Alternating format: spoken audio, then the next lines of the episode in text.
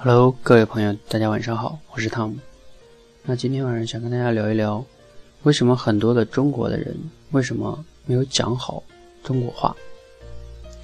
因为中国话呢是我们中国人的母语，对吧？从小就听它，身边人也都讲它。那如果你说你讲不好英语，我可以理解，因为毕竟那不是我们的母语，我们身边也没有这个语言环境，我们不不会讲，可以理解。但是很多朋友他受这个中国话这个影响，他都讲不了，影响了工作跟生活。那我自己最近因为接触的比较多，所以呢有一定的思考哈。我思考到有三方面的原因哈。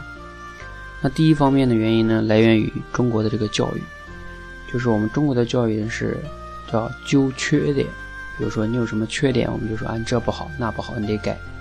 所以呢，很多人怕自己讲错呀，讲不好啊。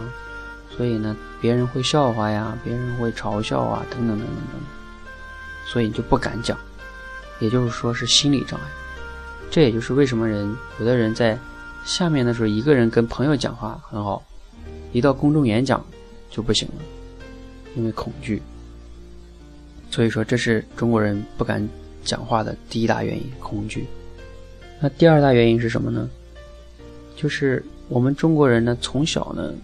这种教育方式让我们大量的输入，比如说背课文呐，然后读课文呐，等等等等等，很多这种教育方式。但是，你仔细想一想，我们从小到大好像貌似没有一些讲台让我们对外去讲话。这也就是我们每个人没有输出，只有输入，所以你没有机会去锻炼自己。因为你锻炼自己这件事情，它是需要你的大脑跟嘴去协调配合的。而这件事情是需要机会和场合要多练习才会做到的，没有人是天生的，所以我们没有输没有输出，这是很很遗憾的事情。第三点是什么呢？就是我们从小到大，你仔细想想，我们学了这么多年的，就是上学，对吧？学了各种科目，但是我们没有学过一门科目叫如何系统的讲话。对吧？有人教你吗？你学的语文那不是，那不是教你讲话的，他是教你一些什么课文啊，背文言文。你觉得背文言文，在今天中国这个社会，你还要没事讲几句文言文吗？背古诗词，你没事跟别朋友还讲一句古诗词吗？也不用吧。而且你都忘了呀，关键是。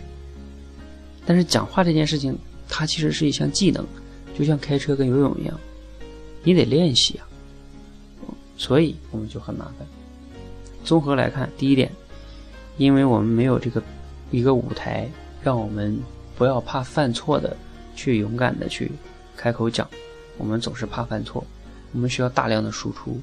第三个呢，我们需要一些系统性的指导，这样的话，我们经过科学的训练，就像学游泳跟学车一样，每个人其实都能讲好中国话的，中国话是一定可以讲好的，只是我们缺乏了练习，然后呢，缺乏了鼓励。